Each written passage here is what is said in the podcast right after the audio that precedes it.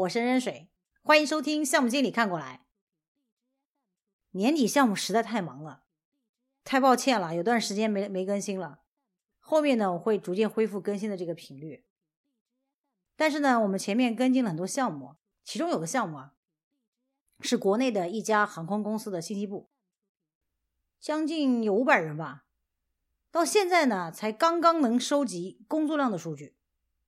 并且还没有做有效性的归类，也就是说，他虽然一天收集了八个小时，但这个八个小时分别是干什么的，还没有进行说明和分类。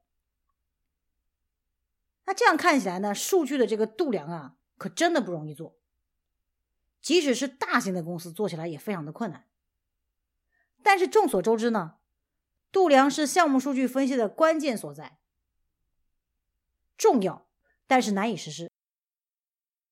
我们先来讲几个度量的理念，让大家先有个概念。后面我们会做系列的课题来详细的说明。所以今天我们的主题呢是度量四问，也就是通过四个大的问题，帮助大家来理解度量。度量一问：如果没有高层的支持，度量分析和改进可以成功吗？B 公司一直被质量的问题所困扰，技术负责人王总希望项目经理老金把精力放在开发上，但是老金呢却有不一样的想法。老金大学的专业是数学，学霸可真真的是不一样啊！因此呢，希望通过数据准确描述质量，甚至希望用数据和客户达成质量评价的标准。尽管王总并不同意，老金这个耿直 boy 呢，依然还是带着团队做了一份包含了详细度量数据和分析结果的测试报告，并且在项目试运行之前，老金就基于这份测试报告和客户进入了深入的讨论，明确了质量的标准，后期再沟通质量的问题也越来越顺滑了。我们其实都遇到过高质量这种要求，可什么是高质量？其实，在没有进行度量之前，只能是客户说了算。大家可以仔细的想想这个情况。而乙方的项目组呢，是完全无能为力的。其次呢，王总不支持度量，只看到了度量在短期对工作量的占用。而项目经理老金就非常有远见了，尽管没有能得到王总的首肯，但是毕竟对质量问题的改善提出了实质性的解决方案。一年之后，老金坐上了王总的位置，这可是一个脑袋决定的屁股的案例啊！我也曾因为度量工作所投入的大量的资源和工作量而认定无高层。不度量，直到碰到 B 公司的劳金。也就是说，就算没有管理层的高度支持，项目经理依然可以考虑长短期的利益，也要去主动的进行度量。我们再来看度量二问：短期能交付就已经很好了，长期利益如此的渺茫，我一个项目经理为什么要度量呢？其实啊，有这个观点的人不在少数，很多项目经理都有这个疑问。他们的潜台词是：度量之余交付有用吗？这是一个短期问题啊。从发展的角度，其实我们依然可以从两个层面来回答。短期来看，如果作为项目经理只是考虑交付这么一个行为，那我们可以换个更为恰当的词，叫交差。要交差，那真的不用这么麻烦。就像前面 B 公司的王总，你只要坚持做下去，总是可以交差的。长期来看，如果项目经理需要不断的改进交付，不断提高交付的约束，比如说能够按时吗？质量 OK 吗？成本 hold 得住吗？客户满意吗？等等等等，那么。就必须要通过度量来明确这些指标的达成的情况。没有客户会一直接受被交差的，他们总是在达到一个目的之后，又提出进一步的要求，抬高对交付的约束。啊，这个项目你三周交付了，那下一个项目两周能不能交付啊？项目经理们想一想，是不是这样的情况不断的发生？而项目经理呢，只能在交差交付和高质量交付的道路上。不断的前行，用度量分析、表征和证明团队是在交差交付还是高质量的交付。表征和证明是度量的短期作用。根据卡耐基梅隆大学软件工程学院的研究，事实上我们是需要进行目标驱动式的度量。在这种度量下，度量的作用可以分为四种。我们把这个四个作用和长短期进行结合，也就是说，短期来说，度量的作用可以分为显性的刻画和对当前状况的评估；长期来说，度量的作用有预测作用和改进作用。我们来简单的说明一下度量的短期作用。我们通过数据刻画来获得对过程。工作产品、资源等等数据的理解，并且对当前的状态和目标达成情况进行评估。度量就像一个传感器一样，当项目和过程偏离了我们预先设定的轨道的时候，它就会被触发，向我们发出信号，以便我们可以采取适当的措施，让项目和过程尽快的回到正轨。度量的长期作用，可以这么说：能预测才能被计划。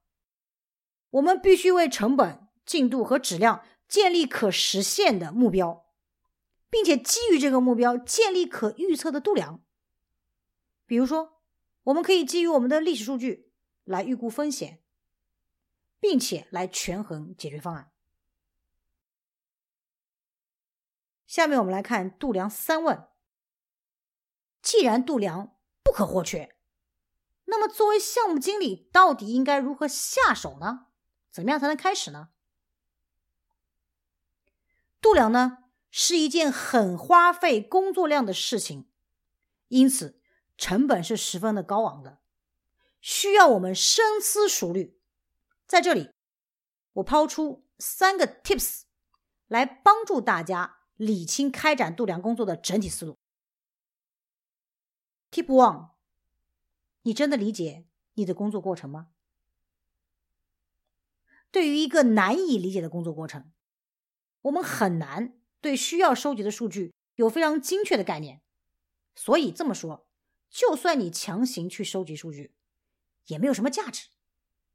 所以呢，在思考从哪里开始度量的时候，我们需要小心翼翼的去选择那些成熟的、可以被清晰。深入理解的，而且可控的工作过程，千万不要妄想去对一个完全不能理解的工作过程去进行度量，这纯粹是浪费工作量、浪费时间、浪费金钱的一种行为。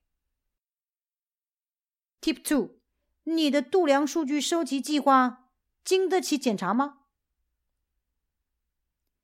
我们可以通过一个 checklist 来检查你的度量计划。检查项呢，一共有五条。第一条，谁需要数据？需要什么数据？收集数据的目的是什么？这样呢，我们可以清楚的、准确的来规定数据的用途。第二条，数据的定义和属性分别是什么？比如说，什么是工作量？工作量到底是人时、人月还是人天呢？第三条，谁来收集数据？我们要让这些数据收集的人员呢，能够对需要收集的数据要有百分之百的理解和认同，他们才可以收集到准确的数据和有效的数据。第四条，如何进行数据的收集呢？必须要帮助那些数据收集的人员来明确收集数据的步骤、流程以及相应的工作产出。最后一个，这些数据怎么样进行管理？比如说，这些数据如何及时的收集，如何定期的更新，以及它们的准确性怎么验证 Tip three：如果用度量数据进行人员的评价，那结果会怎么样？度量呢是为了改进，改进就一定会落实到人，所以在非常多的情况下，我们会用度量数据。直接对人员进行评价和考核。对于这个想法，我真的表示呵呵。从上面的检查表中，我们就可以看出来，度量的过程必然包含大量的人为工作活动。如果据此来评价人员和团队，那么结果就是他们会想方设法使自己的数据看上去不错。因此。管理人员们，请你们千万要面对现实。如果想要获得更接近真实的度量数据，一定要让所有的度量处在无压力和非评价性的环境里面。所以，现在我们的度量的这个整体的管理现状出现一个什么样的两极分化呢？要不然完全没有数据，完全不做这件事情；要不然做了这件数据是是做了这个事儿。是做了度量收集的这个这个事情，但是有效性非常的差，但是还花了非常多的工作量，纯粹是没有价值的一件事情，比不收集更糟糕。接下来我们再来看度量四问，我们上面仅仅给出了度量工作的思路，大家是不是觉得缺乏干货呢？那好。我们就给出一个软件产品的度量示例，大家呢可以去樊凤的官方微信 Fancio 杠 info，Fancio 呢是 F A N C I E R 中华线 I N F O，我们的官方微信，大家回复度量就可以看到一张巨复杂的表，在这张表里呢。我们列出了对一个软件项目来说比较重要的核心的五个方面的度量项：文档类的、代码行、模块、缺陷、系统这五大类的分别的度量项。大家可以去看那张表的一些细节，这里就不去详细的说明了。看过之后呢，你的感觉一定是眼前一亮，哎，我又我又拿到了一个很有很有用的工具图。但是呢，又转瞬，又眼前一黑，为什么呢？你不知道这个图该怎么去用啊？这就是啊，我一直在说，我就算给你一百张表，可以说你们会把那一百张表保存的很好，但是呢，利用率会极低。一定要根据你自己的实际情况去做分析、去做筛选，然后再拿来使用。那么，度量作为一项兼顾长短期利益的工作，不是几张表单就能搞定的。按照我们今天所讲的所有内容，你需要怎么做呢？第一点，确定度量的目标是短期还是长期？是刻画、评估还是预测改进呢？第二点。结合特定的项目和度量目标来匹配合适的度量项，一定要按照你的实际情况和你的目标来选择合适的度量项。第三点，按照三个 tips 对选择的度量项分别进行梳理。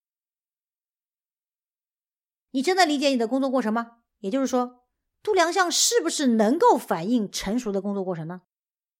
你的度量数据收集计划经得起检查吗？是不是符合我们上面的 checklist 的收集要求呢？如果用度量数据进行人员的评价，那会怎么样？也就是说，是不是可以获得真实的数据呢？第四点，坚持度量下去。第五点，遇到问题，请一定要寻求专业人士的帮助。说到底，度量这件事情，它所涵盖的能力方面是比较多维的。大家遇到问题，一定要去寻找专业人士的帮助。好了，今天度量就讲到这里。我是任水，感谢收听项目经理看过来。我们说好，下周见。